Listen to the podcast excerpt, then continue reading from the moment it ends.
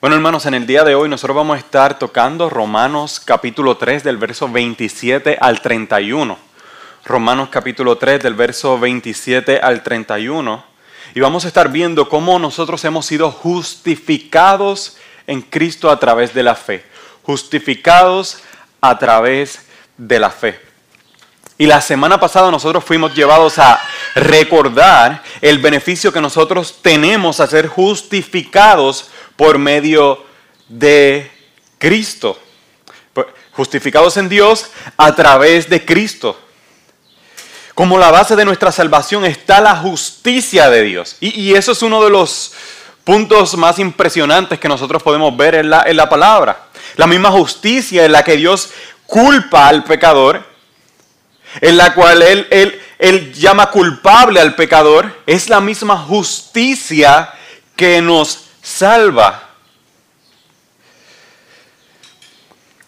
Como creyentes nosotros podemos descansar entonces en la justicia de Dios.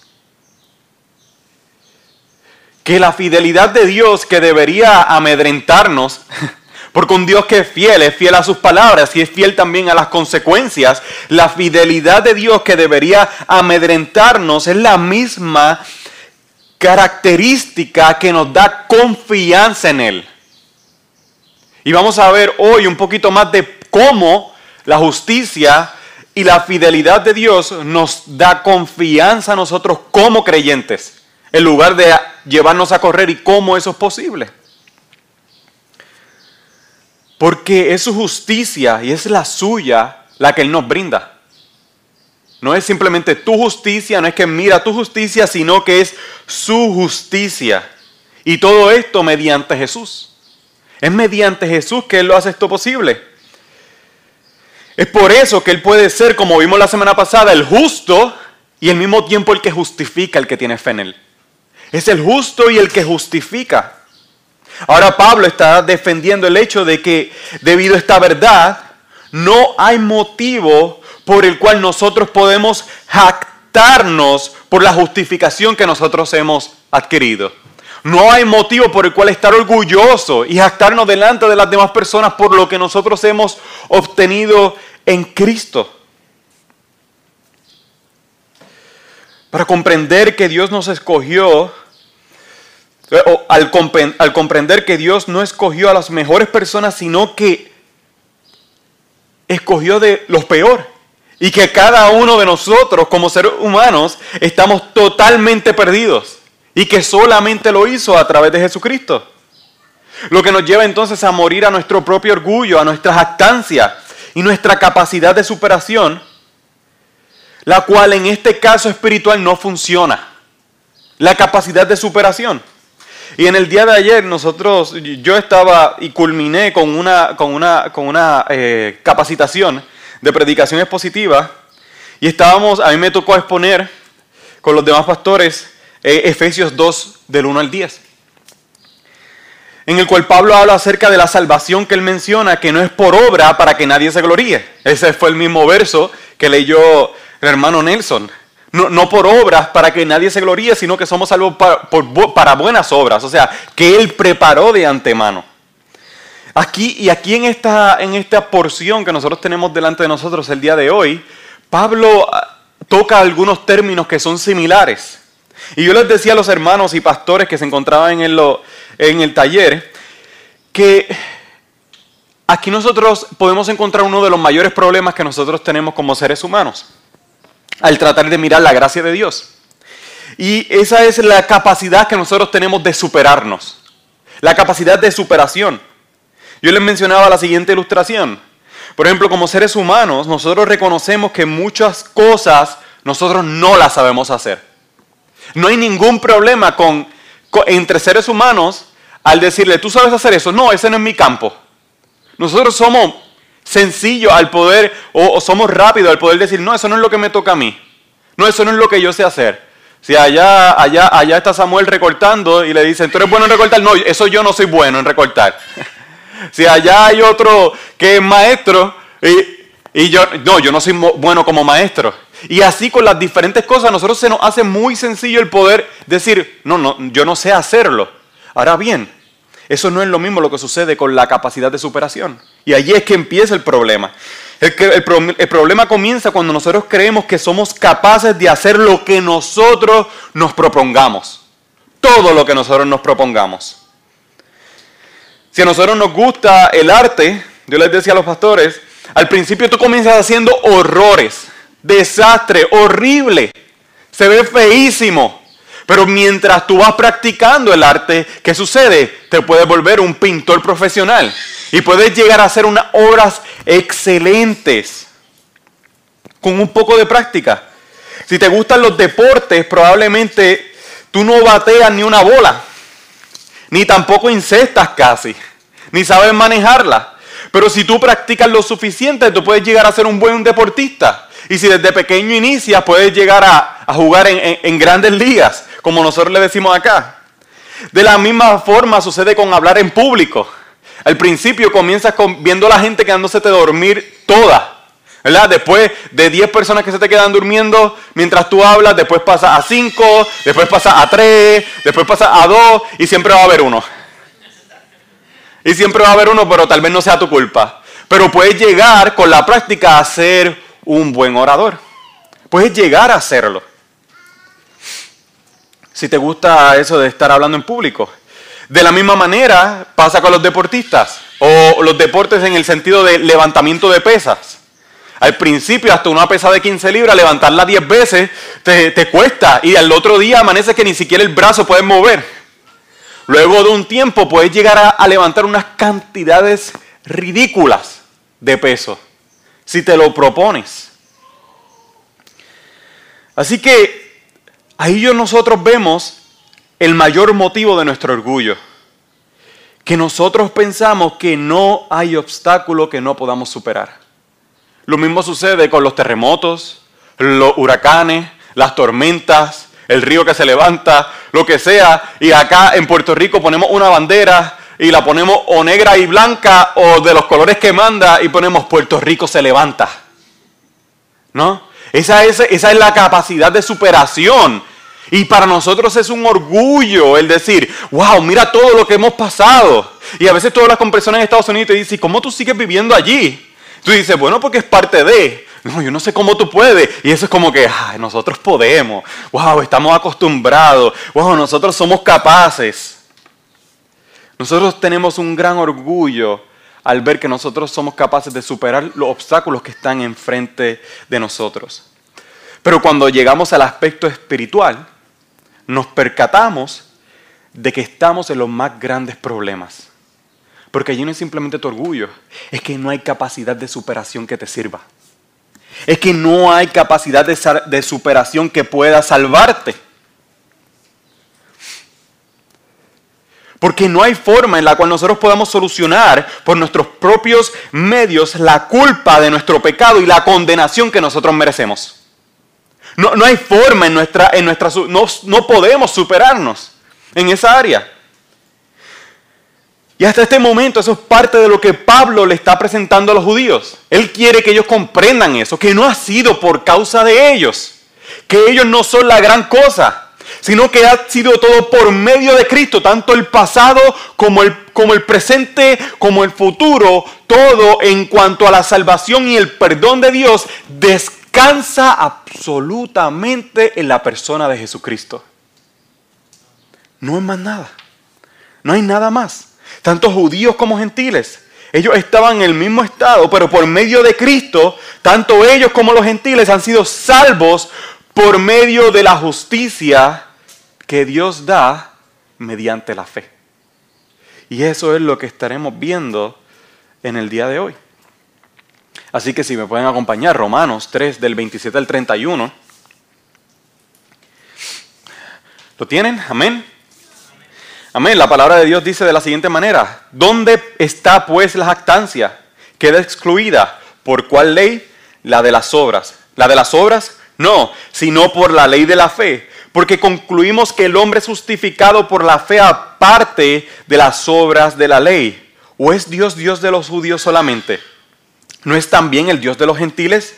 Sí, también de los gentiles, porque en verdad Dios es uno, el cual justificará en virtud de la fe a los, de los circuncisos y por medio de la fe a los incircuncisos. ¿Anulamos entonces la ley por medio de la fe? De ningún modo. Al contrario, confirmamos la ley. Oramos. Señor, te damos gracias en este día, gracias por la oportunidad que tú nos das de poder acercarnos a tu palabra y yo te pido que tú puedas asistir en el día de hoy porque yo no soy capaz de poder eh, animar, de poder confortar, de poder cambiar los corazones de los que aquí se encuentran presentes. Pero tu palabra es suficiente, tu Espíritu Santo lo es. Así que dependemos de Él inclusive para aplicarlo a nuestra vida. Te damos gracias. En el nombre de Jesús. Amén amén. Bueno, hermanos, lo primero que nosotros vemos en esta parte, en, este, en estos versos del 27 al 28, de los versos 27 al 28, nosotros vemos que hay motivos de jactancia que deben ser eliminados. Motivos de jactancia que deben ser eliminados. Pablo continúa esta sección haciendo una nueva lista de preguntas a sus oyentes o a sus lectores. Estas son las preguntas que las personas que han leído la carta de Pablo o el mensaje que él da pueden llegarse a hacerse. Es allí donde Pablo, Pablo entonces le pregunta a los diferentes grupos que forman la iglesia, ¿dónde pues está la jactancia? Después de todo lo que yo he hablado acerca de la fe, acerca de que viene a través de Jesucristo, acerca de la propiciación, de la salvación, entonces él le pregunta, ¿dónde está la jactancia? Si en, la, iglesia de Roma se encontraban personas judías y gentiles y los judíos miraban a los gentiles y les decían, ustedes no son parte, ustedes son unos incircuncisos, Pablo le está diciendo, ¿de dónde proviene de la jactancia de ustedes? Porque ustedes están en el mismo estado. No están en un estado diferente, estaban en el mismo estado, aun cuando estaban cerca de la ley. Era el descanso en Jesucristo. Era el descanso en la promesa que iba a venir, el cual es Cristo. Para Pablo, luego de lo que él estaba hablando a la iglesia acerca de la condición del hombre caído, la respuesta lógica es decir que no existe mérito alguno por el cual el ser humano pueda jactarse al ser salvo mediante la obra salvífica de Dios.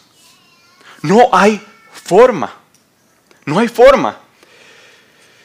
Y esto tanto para los judíos como para los gentiles, para los hombres como para las mujeres, para los que estaban cerca como para los que estaban lejos. Y, me refiero a los que antes no eran parte de los pactos ni de las leyes, como para los que eran parte, para cada uno de ellos. Todos se encontraban en la misma condición y son salvos por el mismo medio. Todos bajo la misma condición y salvos por el mismo medio. Es por esa misma razón que en el día de hoy no hay motivo por el que tú y yo nos podamos jactar delante de Dios. No hay forma, porque tú y yo estábamos bajo la misma condición. Éramos pecadores delante de Dios y merecedores de la gracia. No era que algunos la merecían más y otros y otros no tanto, y Dios escogió a los que lo merecían más, a los que parecía que iban a actuar de una manera conforme a, sino que Él los escoge de todos, de los pecadores. Y cada uno de nosotros estamos debajo de esa categoría. Y hasta que tú no veas cómo realmente eres o cómo realmente fuere, fuiste, no podrás gozarte de la maravillosa obra de Cristo y no será lo suficientemente real. A pesar de que pueda ser real. Pero acuérdense, Pablo le está hablando a creyentes en esta carta, a cristianos en esta carta, y le está diciendo, no hay motivo por el cual jactarse. ¿Y era por qué? Porque se, estaban jactando. Se podían estar jactando. Así que no hay motivo. Si tú te estás jactando de alguna manera por lo que tú eres capaz de hacer, déjame decirte que el Evangelio no es tan claro para ti. No es tan hermoso, no es tan rico, no es tan bello si hay motivo de jactancia. No lo es. No lo es, hermano. Mírenlo como Pablo continúa en el verso 27. Dice, queda excluida. ¿Dónde está la jactancia? queda excluida, no sirve para nada, no aplica, en otras palabras, no es útil. No es útil. Es como cuando tratas de soltar una, una, una tuerca, un tornillo, y te das cuenta que no tienes la copa adecuada. No, no la tienes. Todas las demás piezas están allí, están en perfecto estado, pueden estar completamente limpias y bien lindas, nuevecitas. Y si tú no tienes la copa necesaria, las otras no te sirven para nada. No son útiles, no sirven, no cumplen el propósito. De la misma manera, así quedó tu propio esfuerzo. Así queda tu propio esfuerzo. Es inútil para salvarte. Completamente inútil. Y es por eso que Pablo puede decir con libertad que la jactancia queda excluida. La jactancia queda excluida. En este mismo verso vemos lo que Pablo menciona de la ley. ¿Y por qué queda excluida la jactancia? Él menciona que es por causa de la ley de la fe, no por la ley de las obras. Porque como dice Pablo, y lo cito, porque concluimos que el hombre es justificado por la fe aparte de las obras de la ley. Es justificado por la fe aparte de las obras de la ley. Dios declara a los pecadores justos no a través de los hechos que ellos sean capaces de hacer, sino a través de la fe. A través de la fe que ellos pueden tener. Y ese es un argumento absoluto, hermanos. Es absoluto. No es que simplemente, bueno, es que yo lo creo en este aspecto, pero hay otros que no lo creen. Es absoluto, es solamente a través de la fe. Aquí Pablo está diciendo que el único medio por el cual Dios justifica al ser humano es a través de la ley de la fe. No hay otra forma. No hay otro medio. Es allí por lo que podemos declarar con libertad que solo la fe salva. Ustedes ven los eslogans, sola fide, solideo gloria, todo eso. Eh, eh, por eso es que lo dice, solo por la fe. No hay obras. No hay obras. Pero Pablo no se queda hasta este punto, sino que él profundiza para que todos, tanto judíos como gentiles, puedan aplicar esta verdad al entendimiento de la salvación que ellos poseen. Esta verdad debe ser aplicada, o sea, he sido salvo, lo sé, he tenido, ahora aplica esta verdad a la salvación que has recibido, para que tú y yo en el día de hoy podamos comprender de una manera superior la salvación. Esa es la idea, que puedas profundizar en la verdad de la salvación. Y es por esta razón que Pablo hace la siguiente pregunta, para que podamos comprender que todos somos salvos mediante la fe. Lo cual nos lleva entonces al segundo punto, de los versos 29 al 30. Al 30. Todos salvos mediante la fe.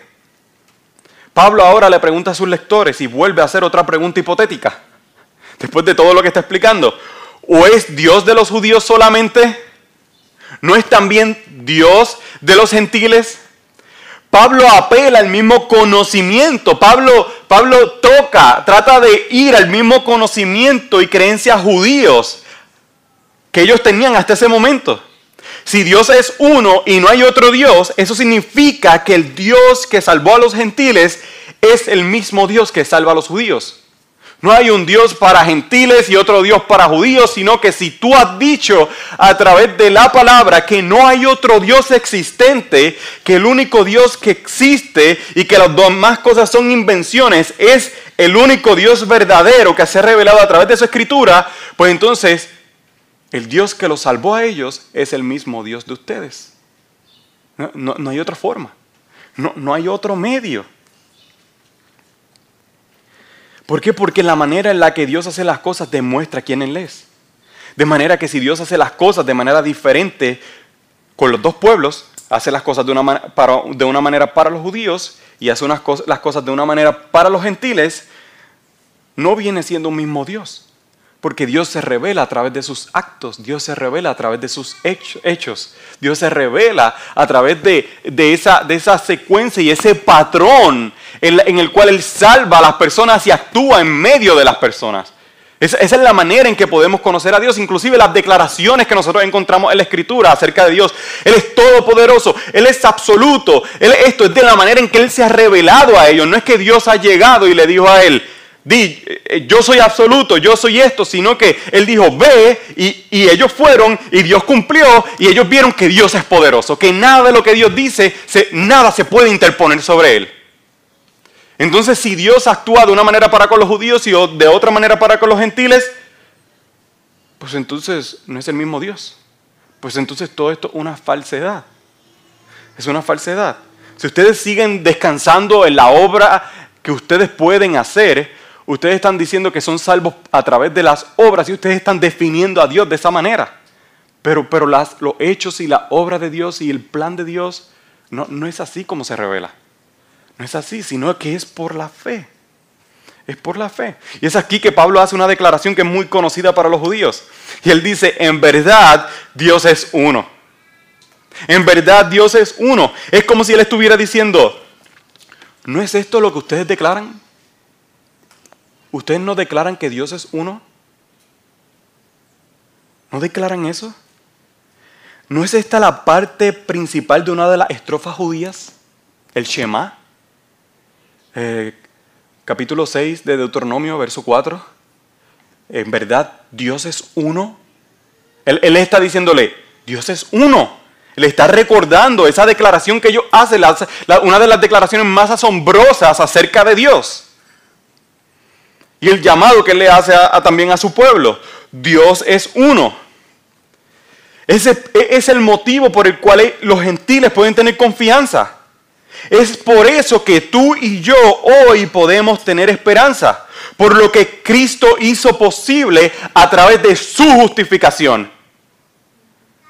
Porque es ese mismo Dios que obró en el pueblo de Israel, ese mismo Dios es el que nos está salvando a nosotros.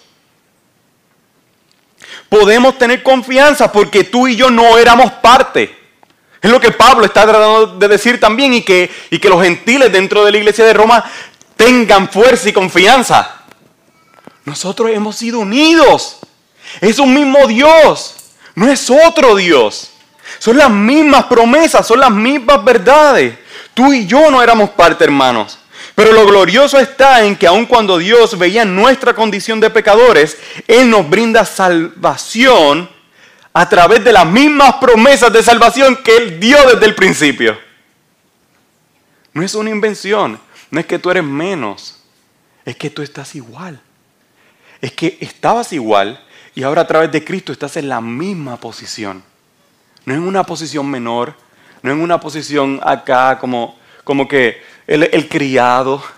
Estos son los hijos, ellos son los criados. No, eh, eh, Pablo habla acerca, y después lo vamos a ver viendo, eh, ir viendo cómo, cómo, habla también acerca de esa adopción que nosotros hemos recibido en Cristo. nosotros hemos sido parte de, de, unidos a Él. Ahora tú, si te has arrepentido y has creído en Jesús, tú y yo podemos ser parte y tener como a Dios al único y verdadero Dios. Al único y verdadero Dios. Es por esta razón que Pablo explica que Dios salva a ambos grupos y ambos a través del mismo medio. Del mismo medio. Así que si hay alguna persona que no se ha arrepentido de sus pecados, hay esperanza en Cristo. En este pasaje se nos muestra que hay esperanza en Él. Hay justificación a través de la fe, no en tus obras, porque no hay superación de esto. Tal vez sí en el deporte, en la música, en lo que te guste a ti, pero, pero en cuanto al espiritual, no hay forma de que tú puedas superar el problema en el cual tú te encuentras. No hay forma. Es solamente a través de la fe. Mira lo que el verso 30 dice. Porque en verdad Dios es uno, el cual justificará en virtud de la fe a los circuncisos y por medio de la fe a los incircuncisos. ¿Te das cuenta, hermano? No tienes por qué temer las acusaciones que dicen los demás de que no somos, de que no somos parte. Puedes disfrutar de tu salvación. Puedes disfrutarla. Porque somos salvos a través de la fe que nosotros tenemos en Él. Somos salvos únicamente por eso. ¿Y qué gran seguridad es eso? Que no depende ni de ti ni de mí. No depende de tus esfuerzos. No depende de mis esfuerzos. Qué gran seguridad que no depende de mi ánimo. Que no depende de cómo yo me siento el día de hoy. Que no depende de cuán fuerte yo me puedo levantar hoy o cuán débil puedo estar mañana. Que no depende de si yo tengo un carácter aprobado en el día de hoy o si, o si ayer no lo tuve o si mañana no lo tendré o fallaré en algo. Que no depende de eso. Que no depende de la capacidad de tus propios intereses de tus propios intereses, sino que depende del interés que Dios tiene en ti, que depende de su carácter, que depende de su poder, que depende de su fuerza, que depende de que Dios no cambia en ánimo. E, Él no cambia, Él permanece para siempre. En eso depende tu salvación, inclusive los frutos de tu salvación. Allí depende no en tu fuerza humana, no en tu ánimo humano, no en eso. Y gloria a Dios porque tanto los que tenían la ley como aquellos que no la tenían pueden alcanzar salvación a través de la fe. Si tú quieres una muestra de tu ánimo, de tu fuerza, de tu capacidad, de, cuán cambiante tú eres, lee el Antiguo Testamento. Léelo y frústrate. Pero apunta hacia ti. Apunta hacia ti para que veas cuán similar tú eres. Y como vimos la semana pasada, no una fe basada en nuestras propias capacidades no es nuestra propia capacidad, porque eso no sirve de nada. No se trata de cuánta fe tú puedas tener sobre algo. Eso, eso lo, escuchamos todo el tiempo. Depende de la fe que tú puedas tener. Si tú tienes suficiente fe, órale al Señor y, y va a ver que Él te va a sanar. Y, y, fulanito se siente mal y no, simplemente órale al Señor y va a ver que eso va a cambiar. Y depende de la fe que tú puedas tener. Pues déjame decirte, hermano, que en tu naturaleza tú no tienes fe suficiente. No, hay, no hay fe suficiente que pueda salvarte. Porque no se trata de cuánta puede ser la fuerza tuya en tu fe, sino se trata de la base y lo que sostiene tu fe. Allí es que se basa la salvación. Tú puedes tener toda tu confianza en algo que está enteramente equivocado. Y puedes tener toda la confianza del mundo. Puedes tener la confianza y estar totalmente equivocado. Y allí tu fe no puede servir para nada. Puedes tener toda la fe. Es más, puedes estar convencido aunque te lo traten de probar. Y puedes tener toda la fe. Pero si está puesta en el lugar equivocado, no sirve de nada. Si está, si está puesta en tu suficiencia, en tu capacidad, en tus fuerzas, déjame decirte que no sirve de nada. No sirve de nada. Tú puedes tener una buena cuerda, una buena cuerda y tratar de tirarte desde un puente, pero si tú lo agarras de una ramita y te tiras del puente, no creo que la ramita pueda aguantarte, se va a romper. Pero si tú lo aguantas de una viga, tú te puedes tirar y puedes estar seguro que la viga no se va a romper. Pero la rama no sirve. Así que no depende, depende de dónde tengas la fe puesta. Ahí está la salvación. Se trata de poner nuestra fe en el lugar correcto. Poner nuestra fe en lo que Dios hizo a través de Cristo. En lo que Él hizo. En lo cual fue exhibido como propiciación. Lo que no podía hacer ningún otro sacrificio. Podían calmar la ira de Dios por un cierto tiempo porque Él soportó, ¿verdad? Con paciencia los vasos de ira que, estaban, que debían recibir su ira completamente, Él los soportó a través de, lo que, de, los sacrificios y todo eso, pero no, no quitaban el, pago completo, no, no quitaban el pago total. Así que Cristo hizo lo que el cabrito que que se sacrificaba no pudo hacer. El cordero que se sacrificaba no pudo hacer, la vaca que se sacrificaba no podía hacer. Él murió de una sola, una sola vez y para siempre. Y con ese solo sacrificio fue más que abundante. Fue más que abundante. Porque repartió los beneficios para los judíos que creen en Él, pero también para los gentiles como tú y como yo que creemos. Los beneficios de su salvación. Gloria a Dios por lo que hizo en Cristo por nosotros, los que hemos creído en Él. Pero no culmina hasta ese punto, sino que continúa con un punto muy importante. El punto en el cual Él presenta la utilidad de la ley en el verso 31. Vemos la utilidad de la ley en este verso. Aquí Pablo hace la última de las preguntas hipotéticas del capítulo 3. Él seguirá haciendo preguntas hipotéticas, básicamente hasta casi la mitad. Va a seguir haciendo esas preguntas y son buenísimas para nosotros en el día de hoy. Y justamente en ese último verso, la cual tiene que ver con la vigencia de la utilidad de la ley y cómo ésta sigue funcionando, él hace una, vuelve a hacer una pregunta. Porque con todo lo que Pablo ha estado diciendo hasta ahora, alguien podría llegar a creer que ya la ley puede ser totalmente ignorada. Como que, bueno, pues como ya no somos salvos por gracia, pues puedes coger la Torah y tirarla al zafacón. Puedes tomar todas estas palabras y, tirarla al zafacón. Y no es así. No es así. Pero es que aquí Pablo nos advierte del peligro que se puede presentar en nuestra vida y contesta la pregunta. Él dice, ¿anulamos entonces la ley por medio de la fe? ¿Anulamos? ¿La, la borramos? ¿La tiramos al suelo? ¿Y a qué se refiere con esto? Pablo cuando dice, de ningún modo. Al contrario, confirmamos la ley, él dice. Él contesta que nosotros confirmamos la ley ahora. ¿Pero a qué se refiere? ¿Cómo que la ley es confirmada? A lo que Pablo se refiere es un punto importante de lo que tiene que ver con la fe que nos ha salvado. Porque es la misma fe que produce buenos frutos. Es la misma fe, es la misma fe que produce buenos frutos. Ahora, no es que vivimos bajo nuestras propias leyes inventadas, sino que ahora las tenemos escritas en nuestro corazón. Ahora la ley se cumple mediante nuestros actos. La ley se cumple mediante nuestros hechos, al mismo tiempo que confiamos en que la salvación no depende de las obras, sino solamente en Cristo. Sino solamente en Cristo.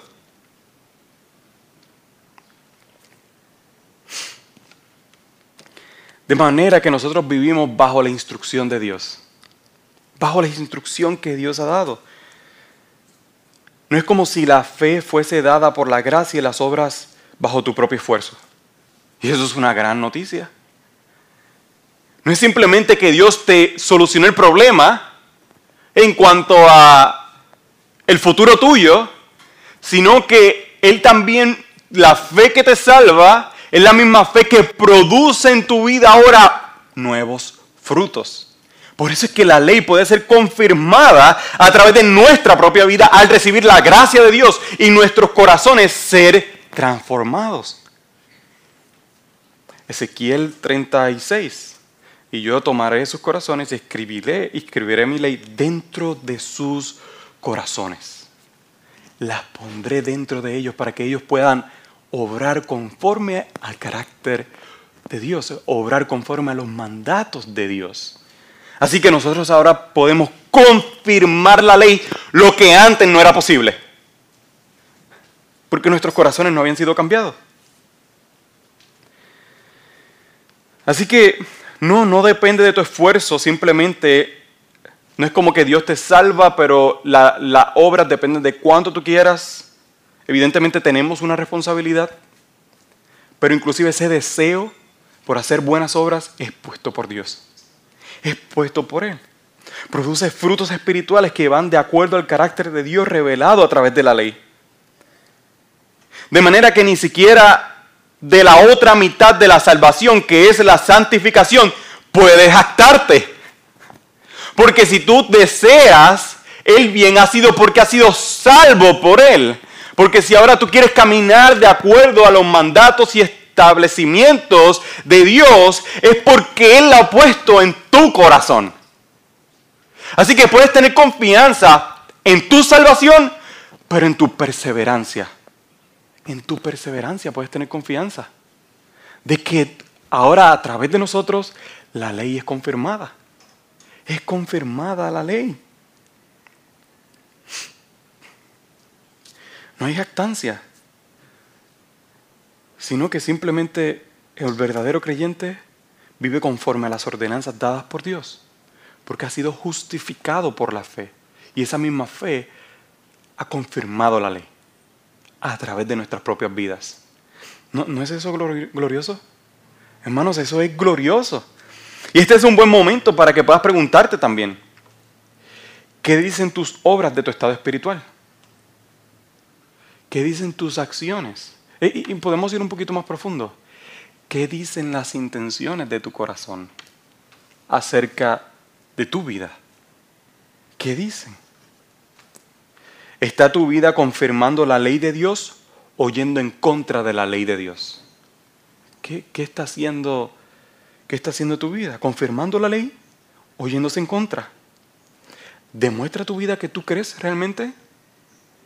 ¿Demuestra que crees? Eso es, un, importante punto para nosotros como creyentes. Al mismo tiempo que a un no creyente puedes dar, darte la libertad de poder examinarte y poder ver tu realidad. Pero lo asombroso de esto es que hay, hay justicia, hay gracia suficiente, hay perdón de pecados. No mañana, no, no es que se te pasó la hora, es que hoy hay oportunidad de salvación. Es que hoy la hay. Para concluir, yo quiero presentar dos puntos que pudimos ver en el día de hoy. Y es importante que medites. Número uno, qué gran seguridad nosotros podemos tener al saber que antes nosotros éramos excluidos, pero ya no lo somos. Aquellos que no teníamos esperanza, ahora la tenemos. Ahora tú tienes esperanza. Eso no debería traer esperanza, eso no debería traer paz en esta mañana? El hecho de que tú has sido justificado o justificada por la obra justificadora de Cristo, de manera que así es como Él puede ser el justo, mismo tiempo el que justifica. Eso es un gran misterio, hermanos. Eso, eso es un gran misterio. Inclusive la misma frase puede confundirte. Él es justo, pero justifica, pero nosotros no éramos justos. ¿Y cómo puede justificar al que no es justo? Ah, bueno, mediante la fe, mediante Cristo.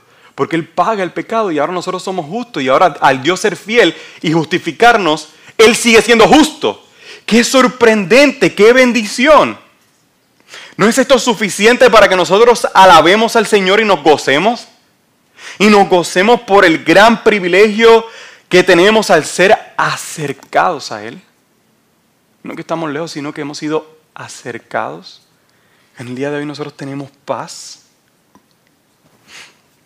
Número dos, nos hace pensar de la responsabilidad que nosotros tenemos de vivir conforme a los mandatos que se encuentran en la Escritura. Que esto no es simplemente una obra que se queda en la oscuridad. No es como que la salvación viene a la luz, por eso es que yo voy a la iglesia, porque yo he sido salvo, pero a través de mi vida no se demuestra. Y nadie lo sabe, nadie lo nota, nadie lo percata, nadie, nadie podría llegar a decirlo, porque eso está en la oscuridad. Lo único que saben es que pues los domingos yo voy a la iglesia. Cuando se supone que sea al revés, cuando se supone que sean nuestros actos los que certifican que nosotros somos parte de un cuerpo que es la iglesia. Son nuestros actos, es la manera en que nosotros vivimos, lo que se supone que exprese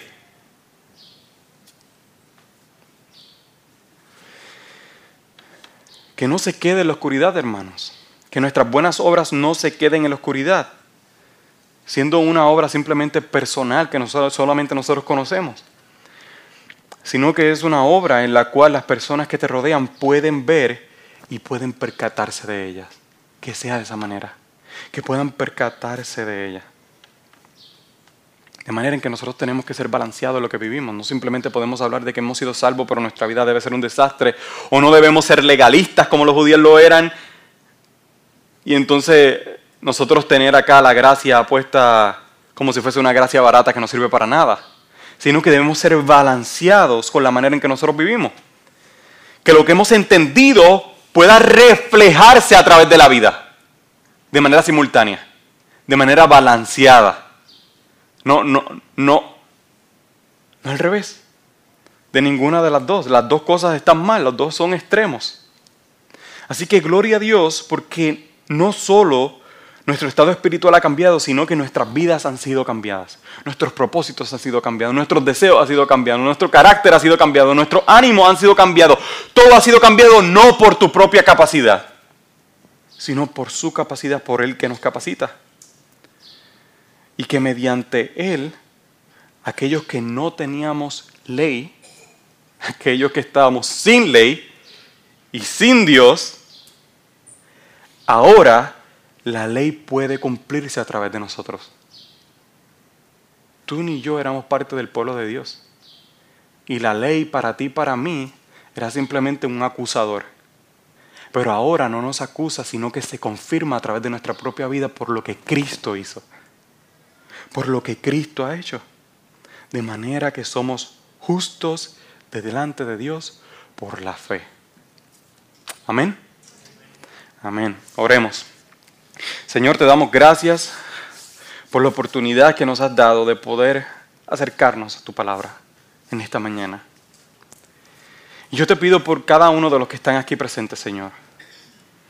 Te pido primeramente por el que no es, por el que no ha sido justificado, porque no se ha arrepentido de sus pecados. Que la mala noticia de que está en bancarrota delante de ti sea la mejor noticia que pudo haber escuchado en toda su vida porque eso le permitirá correr a ti. Eso le permitirá correr a ti desesperadamente. Desesperadamente por un Salvador. Y es lo mejor que puede pasarnos. Que nosotros descubramos que somos un desastre es lo mejor que nos puede pasar. Porque allí cuando vemos que somos un desastre tenemos oportunidad de poder arrepentirnos y correr a ti. Y número dos, por nosotros como creyentes, por aquellos que son creyentes.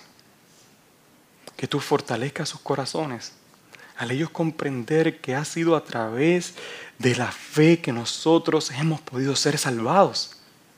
No hay jactancia por la cual, que, que nosotros debamos tener. No hay orgullo que nosotros podamos tener porque nosotros no podíamos superarnos. Qué bueno que tú nos superaste a nosotros. Qué bueno que tú superaste la cantidad de pecados que nosotros teníamos. Qué bueno que tú superaste la fealdad de nuestros corazones. Y nos diste corazones cambiados.